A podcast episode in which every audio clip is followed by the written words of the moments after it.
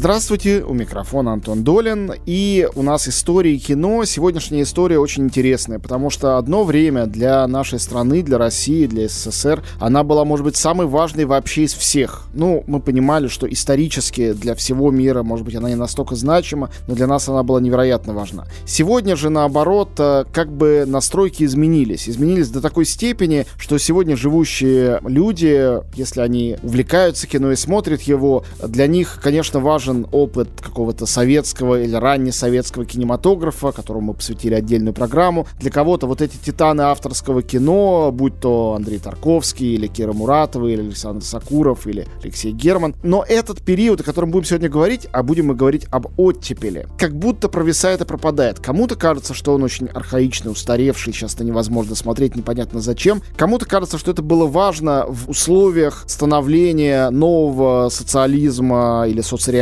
с человеческим лицом, а сейчас, когда нет ни соцреализма и человеческое лицо другое, и нет этого противостояния, как бы и фильмы эти оказались не нужны. Это, конечно, не так. Это очень важные фильмы, очень важные режиссеры, и особенно, конечно, обидно, что кинематограф так называемого социалистического или восточного блока, польский, венгерский, чешский, он почитаем, соответственно, в этих странах и в этом регионе, но для условного американского исследователя современного, да и даже российского, для него существует авторское великое кино европейское, западноевропейское, великое авторское кино, может быть, американское, какой-нибудь новый Голливуд, но не те имена, о которых мы будем говорить сегодня. Среди них есть имена супер знаменитые, такие как э, Анджей Вайда или Милош Форман, хотя я боюсь, что Форман для многих скорее автор голливудских картин и дважды лауреат Оскара за лучший фильм года. Какие-то имена вроде Конрада Вольфа или болгарского режиссера Рангела Вилчанова, это все уже в основном историки это знают, а зрители знают гораздо хуже. Мы решили объединить их вместе и поговорить о том, что такое была оттепель, что это был за сдвиг, за слом не только в обществе, но и в культуре. Хотя тут это, конечно, неразделимые понятия.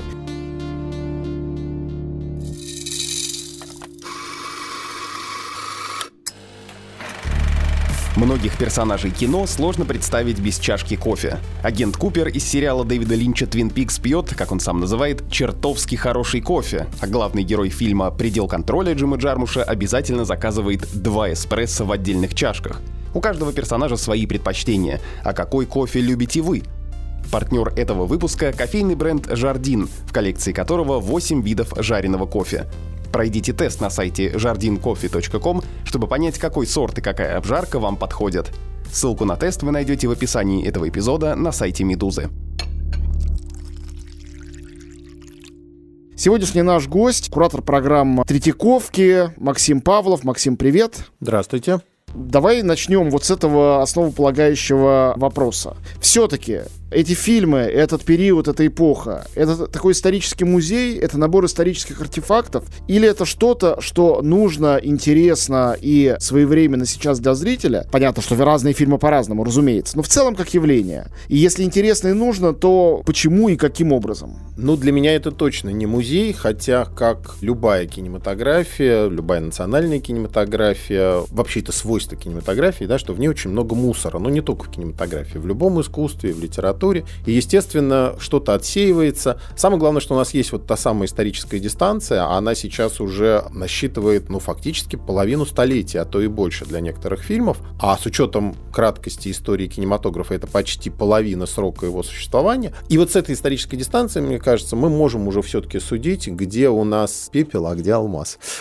Ну вот, мне кажется, недавно был один из трагических поводов об этом задуматься. Просто вот в 2019 году уход из жизни Марлена Ивана Хуциева, он поставил остро этот вопрос. Все-таки это режиссер, и особенно самая знаменитая его картина «Застава Ильича», она же «Мне 20 лет» и «Июльский дождь». Это все-таки, ну, такие памятники своей эпохи прекрасные, которые уже никто из живущих практически не помнит. Или это фильм, который можно и нужно показывать сейчас. Я вот совсем грубое разделение провожу, чтобы не ударяться в эти нюансы. Мы сделали в кинотеатре «Космос» с Москино большой показ «Июльского дождя». Был полный зал, и люди реагировали просто прекрасно. Я заставил, ну, заставил просто посмотреть, не в смысле, что просмотр был болезненный, но вынудил включить, чтобы он посмотрел этот фильм перед поступлением в Авгик моего сына старшего. И был уверен в его реакции, которая, я был убежден, будет негативной, будет отторжение. Что это за люди, чего они хотят, что вообще за сюжет, что происходит. Он абсолютно влюбился в этот фильм. Стал говорить о том, какая классная героиня, насколько живая интонация. Он говорит, и что ты мне сказал, что мне будет что-то непонятное. Я вообще все понял. Для меня это было шокирующим моментом, и я стал думать о том, что те исторические элементы, которые даже для моего поколения мы расшифровывали, смотрели, как это говорит о свободе или не свободе в советском государстве, что эти элементы смысла вообще развеялись, их нету, а осталось абсолютно другое. Остались просто люди, их отношения и искусство, которое находит некий уникальный и новый на тот момент язык для разговора об этом. Ну, с июльским дождем я полностью с тобой согласен. Я помню, Наум Михайлович Клеймана рассказывал, когда они сделали большую ретроспективу в Лакарно, но тогда неизвестного советского кино, но это был еще конец 80-х, начало 90-х годов, и показали «Июльский дождь», который, кстати говоря, был запрещен для экспорта. Это фильм, который... Я даже не знал. И многие подходили к Науму и говорили, какие сокровища вы от нас скрывали. Хотя, конечно, в общем, ну, понятно, что это не вина наших историков кино и киноведов, скрывали совсем не они. Но это действительно было такое открытие. И более того, я несколько уже слышал таких точек зрения буквально вот в последние два года, и в том числе связанные с тем событием, о котором ты сказал, уходом Марлен Мартыновича. Ко мне даже подходили люди, очень авторитетные, не буду называть, и говорили, нам кажется, что фильмы Хуциева становятся, в первую очередь, вот эти два, и особенно «Юльский дождь», становятся более значимыми,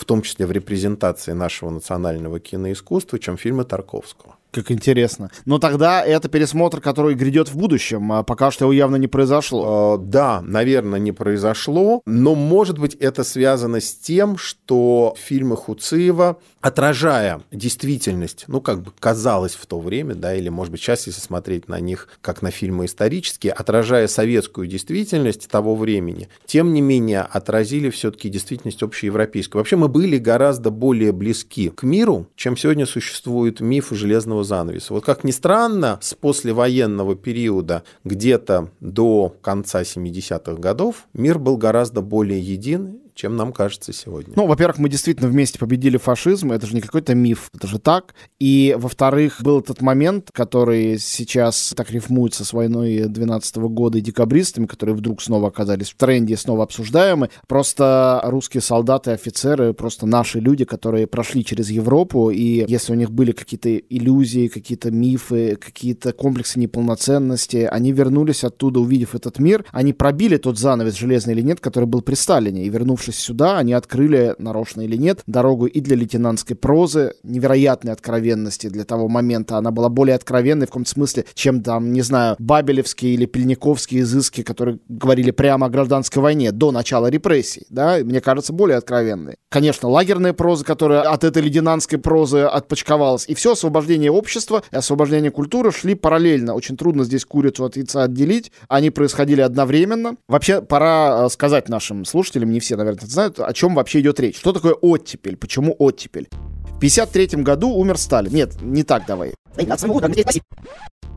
В 1945 году закончилась война. Была вот та самая победа, которую мы до сих пор ежегодно довольно фанатично отмечаем. После этого начались некие сдвиги, которые, в общем-то, власть испугали. Поэтому новая волна репрессий произошла, включая то, что сейчас кажется абсурдным. Например, после победы над Гитлером, который, как известно, хотел уничтожить всех евреев в мире, началась антисемитская кампания, разгром антифашистского еврейского комитета в СССР, убийство Михоэлса, важнейшей фигуры символа как бы антифашистского еврейского движения. Ну ну и дело врачей, которое должно было произойти. Однако со смертью Сталина в 1953 году все это резко довольно остановилось и начались реформы. И человек, который был одним из приближенных Сталина, Никита Хрущев, возглавив страну после короткого периода практически между власти, когда такая техническая фигура, как Маленков, возглавлял СССР, Хрущев, возглавив страну, разоблачил культ личности и провозгласил, в общем-то, свободу. Мерить добро и зло, правду и неправду Сталином стало немодным и невозможным. ГУЛАГи закрылись, практически исчезли. Это не значит, что исчезли политические репрессии, они стали совершенно другими. А самое главное, стали и печатать литературу,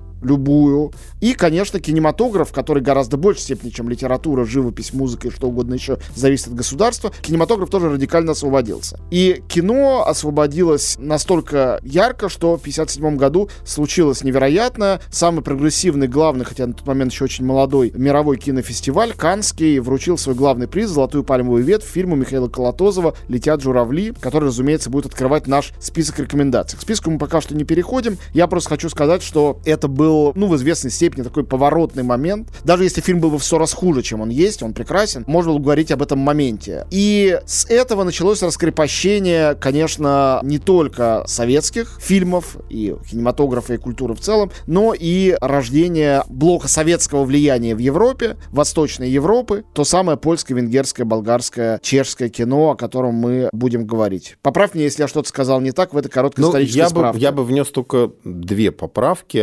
Одну, что касается границы оттепели, то, наверное, действительно общепринятая нижняя граница — это 20-й съезд, о котором 56 год. 56 год. Но есть и в последнее время все более и более такая популярная точка зрения, что на самом деле оттепель началась, и протооттепель началась ли чуть ли не сразу после смерти Сталина, и была даже связана с какими-то реформистскими, сейчас в кавычках мы это называем, попытками Берии, переустроить Советский Союз на новый лад. Я объясню, почему это важно, потому что мне кажется, в кинематографе, и об этом сегодня уже довольно серьезно говорят, действительно до 56 до 57 года, когда выстрелило сразу несколько фильмов, стали появляться вот эти первые ростки оттепели. Некоторые относятся вообще чуть ли не к фильму, последнему фильму Пудовкина «Возвращение Василия Бортникова», который выходит на экран буквально через две недели после смерти Сталина, а снимался, соответственно, когда Сталин еще был жив. Но и тот же самый Колотозов, если вспомнить «Верные друзья», 54 год. Да, это такой очень оттепельный это, фильм Это, это такой духу. фильм, как ни странно, где уже почти есть оттепель, потому что там вдруг частная жизнь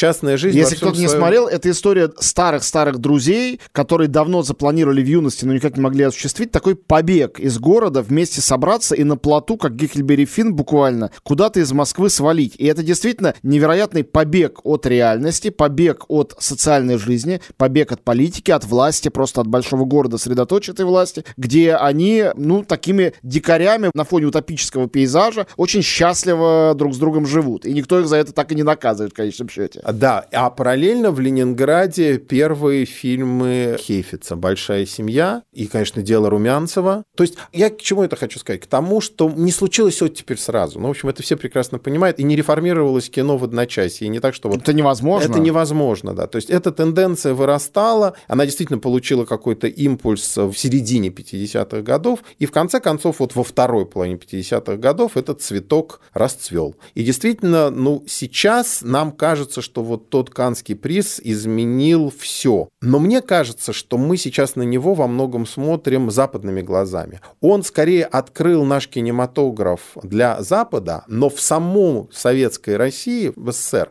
он не был воспринят как нечто невероятное. В общем, это была такая информация, которая, ну, точно так же, знаешь, как вот награждение Оскаром в свое время. Ну, для нас значение получения этой пальмовой ветви, Возросло оно возрастало вот на нашей памяти уже, да, вот где-то с перестройки начался культ этого фильма и его приза. Это тоже, мне кажется, очень такой важный маркер к тому, что мы сейчас все-таки смотрим на то время ретроспективно и, конечно, его переоцениваем с точки зрения дня сегодняшнего. Что мы можем назвать, э, если очень коротко отвечать на этот вопрос, главными особенностями искусства и киноискусства, но не только киноискусства, оттепели? Мне кажется, что можно говорить о двух основных э, полюсах, в напряжении между которыми и создавалось это культурное пространство. Первый полюс это осознание и проговаривание вслух абсолютного ужаса войны, лагерей, о чем прямо, конечно, не говорилось, но много где это подразумевалось. Вообще любого рода тоталитаризма и унижения человеческого достоинства, то, что перед войной, вообще-то говоря, часто в искусстве подавалось как норма. Образы вредителей не скандализировали зрителей, они смотрели, ну да, вредители, злодеи. Когда снимался пропагандистский геббельсовский фильм про плохих евреев, наверное, кто-то крутил пальцем у виска, но многим казалось, ну, фильм про образ врага. Это перестало быть возможным, и вообще фильмы перестали выглядеть как фильмы, заказанные государством или его идеологией. Возможно, потому что идеология стала вдруг плавающей. И один полюс — это ужас как бы пережитых катастроф, попытка от них отстраниться. Другой полюс — это абсолютное воспевание частной жизни, частного права человека на его чувства. Кино стало гораздо более сентиментальным,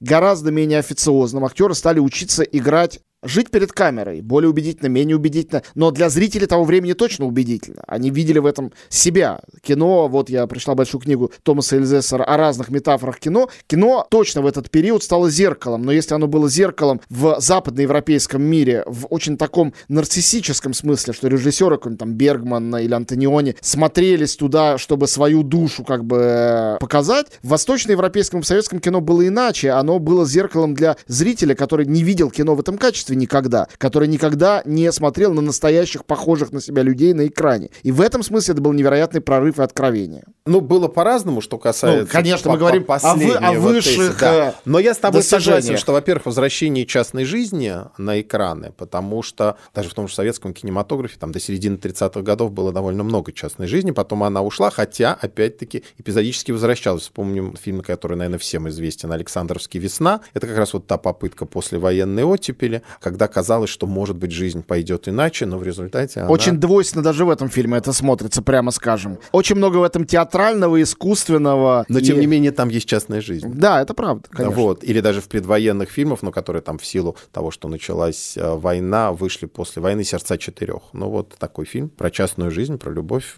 Поэтому, конечно, эти тенденции были. Знаешь, мы с Наумом Хильчем как-то, я много лет проработал с ним в музее кино, думали вот об этих тенденциях в кинематографе. Они очень похожи на пересыхающие русла. Вот кажется, что все, уже реки нет. Но стоит упасть какому-то дождю, чуть более интенсивному, чем до того, и река снова наполняется жизнью и становится полнокровной. Вот точно так же эти тенденции. Мне кажется, очень важно, чтобы наши слушатели это понимали, что советский кинематограф был гораздо более сложно устроенным, и в нем вот все очень было подвижно и менялось, чем просто такая кондовая периодизация, потому что сейчас часто бывает, вот есть сталинский кинематограф, потом он рухнул, и началось внутри сталинского кинематографа, опять-таки с учетом того, сколько лет находился у власти Сталин, если это считать вообще с 24-25 года, то мы понимаем, что там минимум 3, а то и 4 кинематографа. Но и, и внутри здесь... каждого вот эти есть тенденции. Поэтому оттепель, она выкристаллизовывает те тенденции, которые и были раньше, но сегодня оказались более актуализированы в силу того, что действительно частная жизнь для людей стала значима, и вот эти глобальные... И стало можно об этом говорить. Глобальные Значима была всегда, но люди прятались в нее как могли, когда могли. И тут это вдруг сказали нормально, нормально, это может быть. Хорошо, давай перейдем к нашему списку, который, собственно, открывается фильмом «Летят журавли» Михаила Колотозова. По пьесе «Вечно живые» Виктора Розова. Сначала она была поставлена в театре, в «Современнике». И эта история невероятно красивая, кстати говоря, потрясающе снятая. Операторская работа, конечно, в этом фильме Сергея Урусевского. Это отдельное произведение искусства, хотя фиг его отделишь, э, невозможно, и все равно отдельное. Все равно отдельно всегда хочется о нем говорить, когда говоришь об этом фильме. То есть и отдельно драматургия розовская, и отдельно Урусевский, и его видение, вот эти потрясающие крутящиеся кадры. Вообще очень много инноваций в этом фильме. Новаторство, которое мы привыкли скорее Бергману и Антониони приписывать, там, Бунюэлю, чем нашим каким-то людям. Но вот чисто визуально оно, он в этом смысле потрясающий. Отдельно, конечно же, персонажи и актеры, но все равно это все сделано Михаилом Колотозовым, человеком, который вырос из, как ты говоришь, кондового советского кино, сталинского, и в этой картине нету даже следов этого. И, собственно, сам сюжет — это война, но показанная через призму одного расставания, одного предательства и одного возвращения очень смело, я бы сказал, очень радикально на примерах двух судеб, из которых на самом деле зритель следит за одной судьбой, за судьбой оставшейся девушки. В Смотрит... исполнении Татьяны Самойловой. Да, гениальная Татьяна Самойлова. И она актриса нескольких ролей всего, в отличие от Алексея Баталова, который сыграл главную мужскую роль Бориса. И, который... и который пришел, кстати говоря, туда уже с амплуа нового героя, сложившегося в фильмах Хейфица, которые мы вспоминали. Совершенно верно. Но мне кажется, важно, что это фильм скорее Вероники, скорее героини Самойловой. Почему? Я скажу. Как Борхес рассказывал, что есть всего четыре сюжета. Один из этих сюжетов для него, ну, я не буду все четыре перечислять, но там есть, частности, Илиада и Одиссея. Осажденная крепость — это Илиада, вечный возвращающий сюжет. Одиссей, который возвращается домой, — это Одиссея. И фильмы о войне — это обычно Илиада. Это история противостояния осажденной крепости, вплоть до там Брестской крепости современных фильмов. Иногда гораздо реже это история Одиссея, который был тоже героем Троянской войны. Но здесь это история Пенелопы, это история ждущей женщины. И это совершенно другой, поставим это слово в кавычки, мирный ракурс, а не военный ракурс разговора о войне. Хотя, безусловно, это фильм о войне и один из самых лучших. Ну, в этом смысле я с тобой соглашусь, тут как бы и не о чем спорить. И, кстати говоря, ты обратил внимание еще на, на примере этого конкретного фильма еще об одной очень типологически важной черте для кинематографа этого времени, обновляющийся язык кинематографа кинематографа и технические возможности, которые появились. Вот та самая камера у Русевского, которая стала легкой. Эта легкая камера должна вначале была технически появиться. И не случайно, скажем, та же французская новая волна, о которой ты делал передачу, вы, наверное, об этом говорили, стала возможна с появлением ручной камеры и возможностями ручной камеры. То же самое происходило, безусловно, и в кинематографе нашей страны, и кинематографе Восточного блока. Все-таки не могу не сказать еще, во-первых, о совершенно невероятном саундтреке Мечислава, он же Моисея Вайнберга, ученика Шостаковича и удивительного композитора, который очень ярко проявился в своих саундтреках в том числе, хотя он был симфонист, автор опер, балетов и так далее. И фигура которого в последнее время тоже вырастает в сравнении с тем, какое место она занимала, скажем, там в 70-е. Да, и, ну и правильно, Гедон Кремер его много записывает, вообще в мире его много исполняют. И второй момент, то, о чем ты сказал, взаимосвязь нашего кино и европейского. Это красивая легенда, но это правдивая история. Клод Лелуш, молодой студент, такой герой фильма «Француз» Андрея Смирнова, попадает в Москву, проникает на Мосфильм, оказывается на съемках фильма «Летят журавли» абсолютно обалдевает. Потом э, смотрит этот фильм, когда он на Канском фестивале участвует и получает главный приз. И становится кинорежиссером, который, в частности, снимает чуть позже фильм, тоже получающий золотую пальмовую ветвь «Мужчина и женщина». Один из символов французского кино 60-х годов. И одновременно с этим один из символов французского кино для советского зрителя, к которому он потом пришел. То есть такая система обмена культурного, которую нарочно не придумаешь. Но перейдем ко второму пункту. 58 год, всего год спустя. Анджей Вайда, молодой, но уже известный режиссер, сделавший уже пару культовых картин, снимает фильм «Пепел и алмаз». И хотя режиссер молодой, бескомпромиссность этой картины, главный герой, который является антисоветским элементом, главный положительный герой, я бы сказал, и романтический герой, сыгранный Збигневым Цибульским, радикализм этой картины удивляет до сих пор и визуально, и тематически. Абсолютно трагическое кино. Я даже не знаю о чем, о самопожертвовании, о любви, об одиночестве, одиночестве, все эти темы там присутствуют, и тоже это тема войны, и тоже это фильм при этом не про войну совершенно. Здесь очень важна еще одна тема, которая станет, и она во многом открывается, наверное, пеплом и алмазом, хотя не только им. Вот это состояние последнего дня войны, когда война окончена, но фактическое окончание войны как исторического события абсолютно не означает окончание войны внутри человека. Как ни странно, мне кажется, сегодня пепел и алмаз, особенно для, ну, скажем, зрителей, которые ничего не знают знают об исторических реалиях Польши, им абсолютно все равно, что такое армия Краева, что такое армия Людова, да, а это две силы, сражающиеся против фашизма, но при этом находящихся на разных политических полюсах в силу, ну, вот, сложившейся в дальнейшем системы разделения э, просоветская, Европы. Просоветская и антисоветская, да. Но антисоветская в данном случае не значит про германское, да, и про гитлеровское. И э, вот человек, поставленный в эту ситуацию разлома, мне кажется, кажется, даже если вы ничего не знаете про исторические реалии, вот этого просто очень-очень красивого персонажа во всех смыслах, которого играет культовый, ставший культовым и для польского кинематографа, но, в общем, в принципе, наверное, и для советского тоже. Збигнев Цибульский. Он, мне кажется, до сих пор бесконечно привлекателен для молодой, для любой аудитории, потому что просто вы не можете ему не симпатизировать. А в кино все-таки вот эта эмпатия, это очень очень важная вещь, она вас должна захватывать. Если вас захватывает судьба этого негероического героя, то вы уже отдаетесь этому фильму. И поэтому, мне кажется,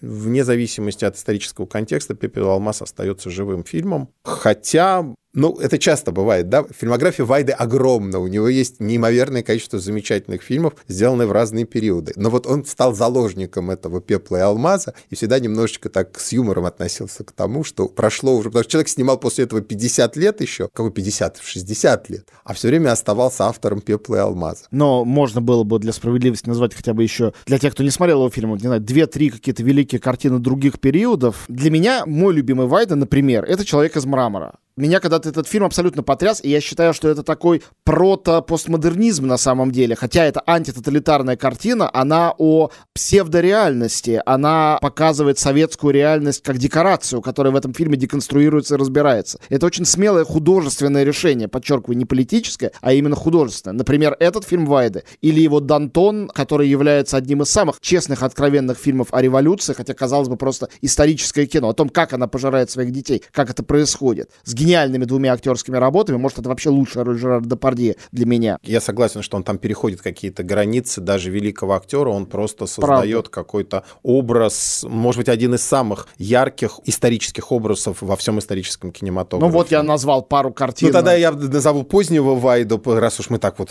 эти 60 да. лет. Я обожаю его поздний фильм «Аир» или «Татарок», который является экранизацией новеллы Ивашкевича. Вообще экранизация новеллы — это очень сложная вещь, а тем более новеллы, в центре которой лежит любовный сюжет, а снимает человек, которому за 80. Я шел на этот фильм, я помню, я так боялся, что вдруг не получится. Но все получилось. И Вайда находит ему еще современное прочтение. Я очень рекомендую, я думаю, Антон присоединится. Посмотрите Конечно. разного Вайду, разных периодов, потому что он один из величайших мастеров кино не только Польши, не только Восточного блока, но и всей истории кинематографа.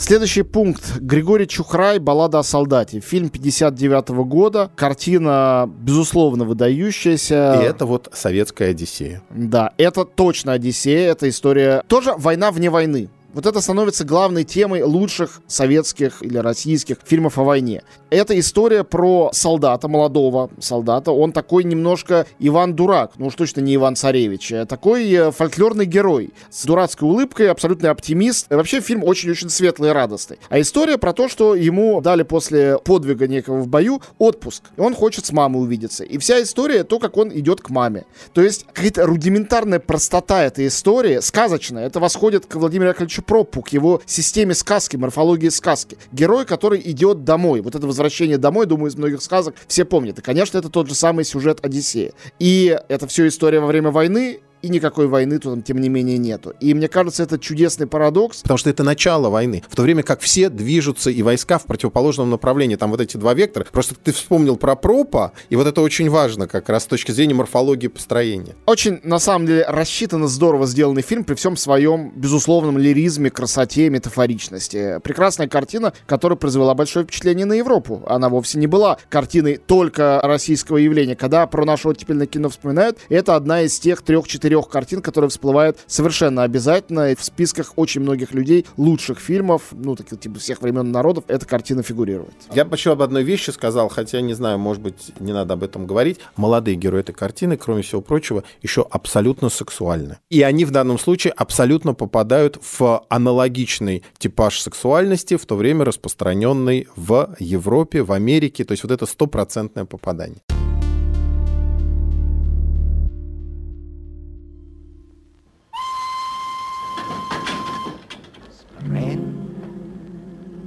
Frieder lach sprennt. Oi, unser arm steht und ewig brennt.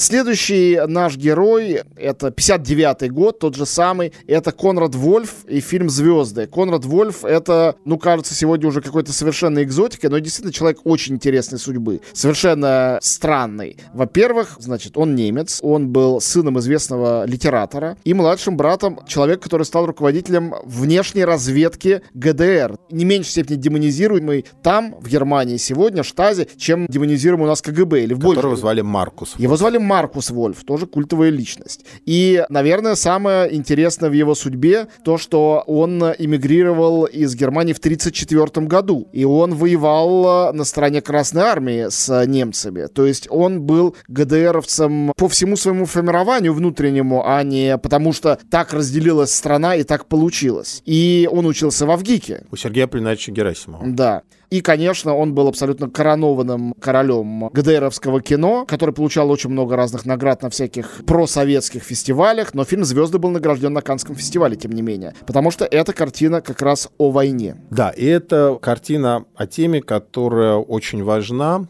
потому что эта тема продолжает вот то, о чем мы говорили, что война окончена. Это тема примирения. Примирение сторон, которое происходит, как ни странно, внутри военного поля действия, потому что в центре картины история любви еврейской девушки, которая находится в концлагере, и немецкого парня, который в этом концлагере служит. Мне кажется, это одна из самых пронзительных историй, которая потом будет много раз повторена в кинематографе уже 70-х, 80-х годов. Ну, в общем, в каком-то смысле можно сказать, что здесь вместе с автором сценария, а с автором сценария был болгарский еврей Анжел Вагенштайн, которому сейчас 98 лет будет в следующем году, он до сих пор жив, автор замечательных романов и многих сценариев. Им действительно удалось нащупать ту тему, которая потом много лет будет актуальна и для литературы, и для кинематографа. И, в общем, ну, давай скажем честно, и по сей день это довольно важная тема, хотя она получала разные ну, как бы разные ракурсы, потому что на нее иногда смотрели, ну, условно говоря, там, в фильме Лилианы Кавани, да, она выльется... В Садомаза. Совсем, совсем, ну, там даже не Садомаза, там совсем... Мы говорим о фильме «Ночной партии», если да, что. Да, совсем другой акцент будет предан этой теме, но, с одной стороны, любовь выше всего. Любых предрассудков, любых политики, предрассудков, войны. политики, войны, она прорастает на любой почве, но, с другой стороны, ведь здесь очень важно, что любовь является исходным пунктом изменения отношения человека, и в данном случае этого германского парня, к пониманию себя, пониманию исторического момента, пониманию того, где ты находишься. То есть это та любовь, которая переворачивает мировоззрение человека.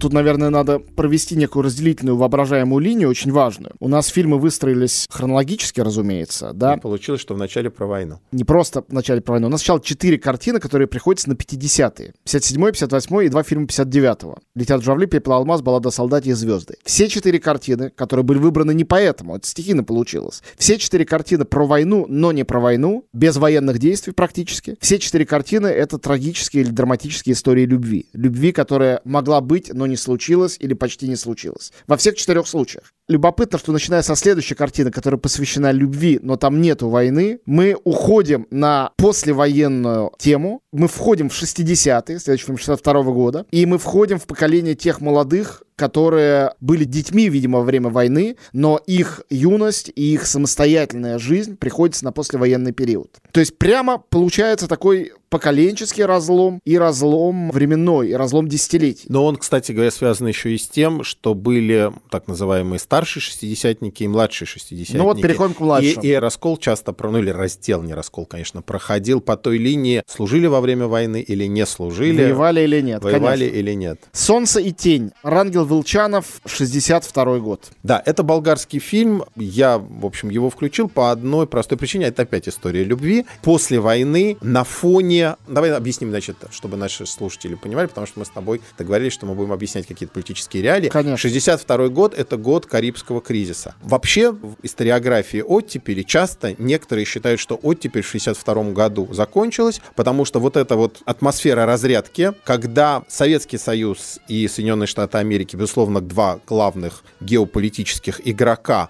пошли навстречу друг другу, вдруг в 1962 году как бы вот этот механизм сближения сломался. Другое дело, что потом его удалось возобновить, да, но казалось, что вот это вот водораздел проходит здесь, плюс нарастающая угроза перерастания холодной войны в абсолютно реальную горячую войну без победителей, потому что именно к 60-м годам стало понятно, что если ядерная война произойдет, это будет война взаимоуничтожающая. И поэтому вот эти два молодых человека, которые встречаются на берегу Черного моря, моря. Один из них представитель Восточного блока, это парень, который болгарин, другой девушка, которая западноевропейская. Между ними опять возникает чувство. Они оба явно это самое послевоенное поколение, которое детьми застало войну и помнит, то есть вот эта трагедия войны и травма войны в них сидит, и они боятся этой войны, которая может произойти в этот самый момент, когда они встречаются, и все у них только начинается. Поэтому... То есть комбинация любовь и война, она не Она просто никуда не уходит, ну, слушай, Антон, но это невозможно, потому что сегодня все-таки у нас выросла эта дистанция, но мы с тобой, как в связи с тем, что все-таки мы уже перевалили за четвертый десяток и хорошо помним поколение своих дедов, а считается, что вот эта актуальная память, она и живет только до внуков, а в правнуках уже так становится есть, историческим событием. В общем, мы все должны понимать, что, конечно, травма войны — это главная травма 20 века, и от нее просто вообще никуда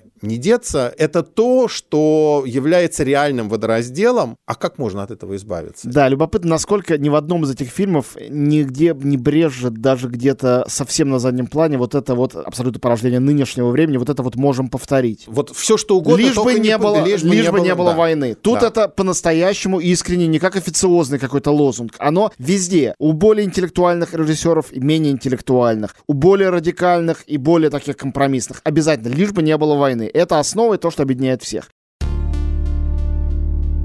Следующий фильм очень в этом смысле важный. Застава Ильича Марлена Хуциева. Где тоже возникнет война. Совершенно верно, 64 год. Но здесь у него более, мне кажется, радикальная и крутая линия проведена. С одной стороны, это фильм, в котором на символическом и, я бы сказал, сновидческом уровне герои гражданской войны, с которых начинается фильм, герои Отечественной войны, погибшие отцы молодыми, которые не могут ничего передать своим детям, потому что они молодыми ушли из жизни, и детям приходится самим искать смысл этой жизни. Они приходят во сне. И, наконец, нынешние шестидесятники, молодые, новое поколение шестидесятников, вот это вот сновидческая, абстрактная, философская, можно сказать, ось сосуществует с абсолютно документальной, дышащей, живой структурой фильма, который почти репортажно передает реальность. Для меня то, что казалось, когда я впервые смотрел эту картину, вообще каким-то лишним и непонятным, сегодня самый магический момент, когда действия, а это все история молодых друзей, их приключений каких-то, иногда более содержательных, иногда вообще бессодержательных, когда это все просто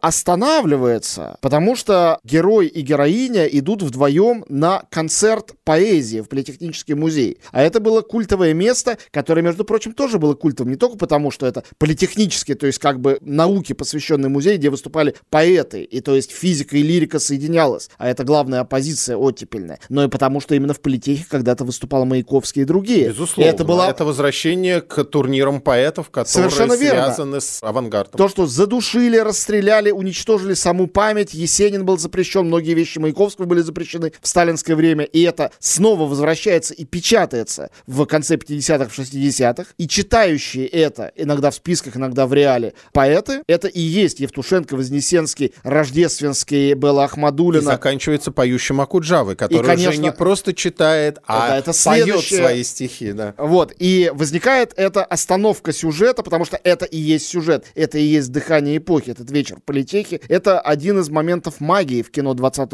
века, никак иначе назвать это не могу. И это момент, где разделение документального и игрового исчезает вообще. Ну, потому что оно все равно игровое, это поэтическое творчество. В то же время это документ, э, который иначе как документ рассматривать невозможно. Конечно, «Застава Ильича» фильм порезанный, полузапрещенный, С переснятой сценой в конце. переназванный, и он был потом, к счастью, восстановлен и показан в своем изначальном виде. То, с чего началась карьера самостоятельная Марлена Хуциева, и что осталось, хотя это великолепный режиссер, у которого каждый фильм интересен, все равно это осталось, наверное, главной жемчужиной в этой короне. Ну или поспорь со мной, если ты так не считаешь. А что тут спорить? Это, безусловно, фильм в каком-то смысле водораздельный вообще для понимания оттепели. У фильма действительно была очень сложная судьба. Он не сразу вышел на экраны, он подвергся хрущевскому разгрому. Хотя хрущевский разгром — это уже совсем не то, что сталинский разгром. И надо понимать, когда сегодня часто говорят, Хрущев громил, да, как он громил Вознесенского. Он трибун. кричал там, он кричал, ботинком да, стучал. стучал ботинком, он э, ходил на выставке, но он был отходчивый человек, поэтому, слава богу, это ни для кого не стало тем, что по сути дела, положило предел творчеству, но все-таки фильм выходил очень долго, и он попал в этот самый водораздел. То есть это фильм, который фиксирует для нас реальность оттепели в ее разгаре, а выходит уже на изломе оттепели, хотя еще непонятно, что она заканчивается. Но это предощущение уже там возникает. И это какой-то удивительный документ эпохи, кроме того, что это блистательный фильм. И ты говорил о съемках, там я хочу просто еще обратить внимание на одну удивительную вещь. Марлен Мартынович впервые после 20-х годов вместе со своим замечательным оператором Маргаритой Пелихиной, которая снимала этот фильм, вдруг сделали еще одной актрисой своего фильма «Наш город Москву». Потому что то, какая красивая и какая непосредственная и какая живая Москва в этом фильме, здесь вообще мало можно назвать, кто так умел снимать город, как Хуцеев. Следующий фильм в нашем списке, он, конечно, совершенно очаровательный, хотя он тоже 64 -го года, хотя мне, конечно, адски обидно, что мы не можем рассказать про все фильмы чешского периода Милоша Формана. Максим выбрал, я подчинился, «Черного Петра». Это то, с чего, собственно говоря, начался Милош Форман в игровом кино. Это его полнометражный игровой дебют. Но, конечно, те, для кого Милош Форман — это режиссер «Полет на дом кукушки», «Ректайма», «Вальмона», «Амадея», «Отрыва», «Волос» — это все замечательные картины. Но все-таки это чешский режиссер. Все-таки его ранние фильмы, в которых нету Джека Николсона, в которых нету этой мощи, которые все маленькие, они как будто бы сделаны на ладони. Они как будто бы все аполитичные, и в каждом из них политика, конечно, зашита тоже, но она зашита не как фига в кармане, а как естественная часть взгляда на мир, естественного протеста. Этот протест, воплощением которого, конечно, стал полет гнездом кукушки, в Амадее очень хорошо Форман показал, что с этим рождаются, этим дышат, как Моцарт его. Ты не можешь не протестовать, ты не можешь не быть нонконформистом. Это не какой-то политический выбор. Это воздух. Ты им дышишь и все. И Форман всегда был таким. Иногда он парадоксально это показывал, как там в «Народе против Ларри Флинта». Но в его ранних фильмах это не какой-то герой-протестант этим живет. Сам воздух фильмов этим дышит. И в моем любимейшем фильме «Бал пожарных», он же «Гори моя милая», и в «Любовных похождениях блондинки», и, конечно, в «Черном Петре», с которого все началось, который еще и фильм о разрыве поколений. Мы несколько раз об этом сказали, но тут это прям вообще главное. Да, и вот это сказать. вот уже точно новое поколение, у которого войны в оперативной памяти нет, потому что она у них вымещается по двум причинам. Потому что им, во-первых, надоело на эту тему говорить со своими родителями, которые постоянно, естественно, здесь подростковый бунт связан с поколенческим бунтом в целом, как раз начинающийся вот происходить в 60-е годы. Но, и с другой стороны, почему я еще выбрал этот фильм? Это начало третьей оттепельной национальной волны. Мы говорили об оттепельной волне в польском кинематографе и в советском кинематографе. Они приблизительно вот идут нос в нос 50-е годы, а это начало так называемых золотых 60-х, время расцвета чешской кинематографии, когда появляется целая плеяда замечательных чешских режиссеров, ну, наверное, кроме Формана здесь стоит назвать, по крайней мере, хотя бы еще двух. Это Веру Хитилову, которая чуть позже сделает свои замечательные «Маргаритки», и Иржи Менцеля, который сделает великий фильм «Поезда под пристальным наблюдением». Там целая плеяда действительно замечательных чешских режиссеров, и Форман э, не только потому, что его судьба потом потом сложилось таким образом, что он оказался в Голливуде и стал известен, он и тогда действительно был первым. И он принес вот этот новый дух времени 60-х, который в «Черном Петре» просто очень хорошо отражен. И мне кажется, этот фильм абсолютно современен. Его вот точно без всяких сопроводительных текстов можно рекомендовать смотреть любому человеку, которому исполнилось хотя бы 14 лет. Да, юмор, эротизм очень важный для него. Ну, в «Блондинке» этого уже очень много. И всегда это все осталось в его голливудских фильмах точно так же. Конечно, мы против этого формализма, призы, все такое. Но «Черный Петр» получил главный приз э, на фестивале в Лакарно, э, который именно тогда, в 60-х годах, стал заявлять о себе как об очень важном фестивале немножко таких альтернативных кинематографий. И в этом качестве, как бы, наверное, об этом факте важно сказать. И запустил карьеру Формана в известной степени.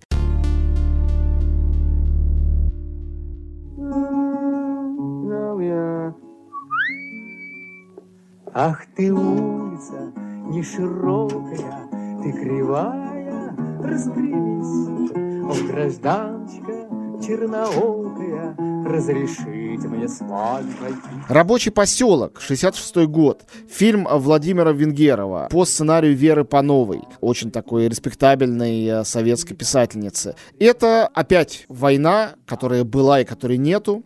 Опять любовь. Герои этой картины слеп, после войны, он инвалид, его играет Олег Борисов. Олег Борисов и Людмила Гурченко в центре этой истории. Музыка Исаака Шварца. Замечательная ленфильмовская картина. И нельзя не сказать о том, что на рабочем поселке уже работал в качестве даже не второго ассистента, режиссера. второго режиссера, да. Алексей Герман совсем молодой. Присмотрел там уже он себе Людмилу Гурченко, которая сыграла одну из своих лучших ролей потом уже у него. И он отвечал, в частности, за достоверность этой картины, за ее такой гиперреализм некоторых ее сценах, который потом у Германа стал его собственной эстетикой. Конечно, Владимир Венгеров, замечательный режиссер, не обладал таким стремлением к этому. Тем не менее, это шаг от романтической условности вот этого военного, послевоенного советского кино в сторону большей реальности, хотя эту реальность, этот реализм, конечно, советские киноначальники совершенно не приветствовали и не ценили. Но, кроме всего прочего, это фильм, который осмысляет все то, что произошло со стороной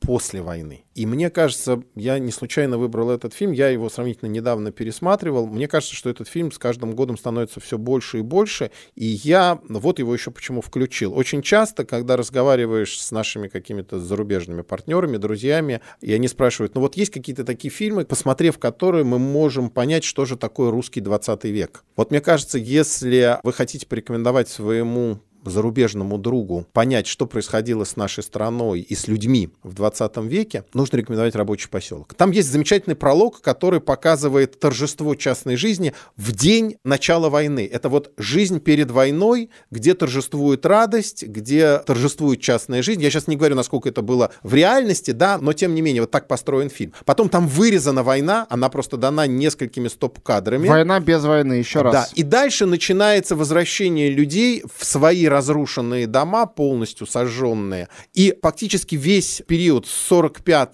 по этот самый 65 год, 20 лет советской жизни, и в том числе 20-й съезд, и в том числе возвращение людей из лагерей, и в том числе осуждение тех, кто... Ну, это один из первых фильмов, где впрямую говорится о той трагедии, которая была связана с репрессиями. Тут это не фоном, тут просто человек возвращается из вполне понятных мест. Мне кажется, что этот фильм стоит посмотреть, и, может быть, еще и потому, что здесь Людмила Гурченко впервые предстает великолепной драматической актрисой, и кстати говоря, вспоминая того же самого Германа, конечно, героиня Германа, Это она, она, вы- она выходит Конечно. из рабочего поселка, когда мы говорим в 20 дней без войны. 68 год, э, конец оттепели. Фильм Михаила Калика «Любить» с многоточием. Абсолютно драматическая история. Фильм, который был цензурой уничтожен, не дали его доделать. Режиссер пытался сопротивляться, потом он восстанавливал фильм. Ну, наверное, таким, как он был задуман, никогда не был сделан. А фильм был совершенно авангардный по своей идее. Во-первых, он состоит из нескольких новелл, но это не потому, что это какой-то альманах, это концептуальное составление новелл. Это сочетание, как у Хуцивы, только совершенно иначе, документального и игрового. Это анкетирование людей, случайных и неслучайных. В частности, мелькает Александр Мень. Он там не мелькает, он там Да, прямо да. в кадре дает интервью большое. Ну, просто он не актер этого фильма, а его... Да, один но он- один из авторов, Но он считай. первый, по-моему, кто произносит на советском экране слово «сексуальность».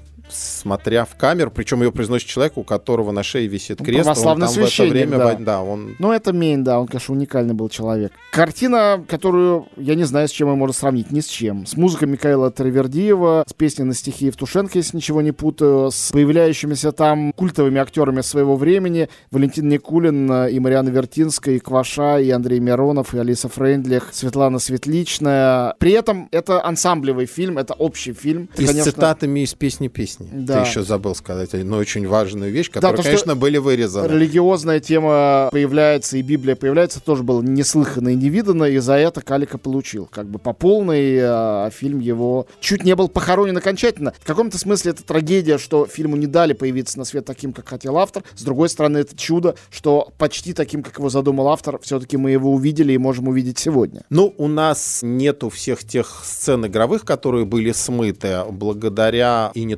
Туманян, которая была режиссером «Хроники», сохранилась у нее просто, что называется, как часто это бывает у кинематографистов, под кроватью. Материал с Менем, который в 90 начале 90-х годов Михаил Наумович вставил обратно в фильм. Да, в этом фильме вот этот трагический излом оттепели явлен и в самом фильме, и в его судьбе, и в судьбе Калика, потому что об этом все-таки нужно сказать, что фактически после этого фильма судьба Калика как режиссера закончилась. Дальше он Эмигрировал. эмигрирован, да, в Израиле ему удалось сделать несколько картин, но фактически все. Вот мы потеряли одного из крупнейших режиссеров, а до этого Калик, он начинал в том числе там на молдавской студии, сделал знаменитый фильм «Колыбельный. Человек идет за солнцем», которые были провозвестником поэтического кинематографа.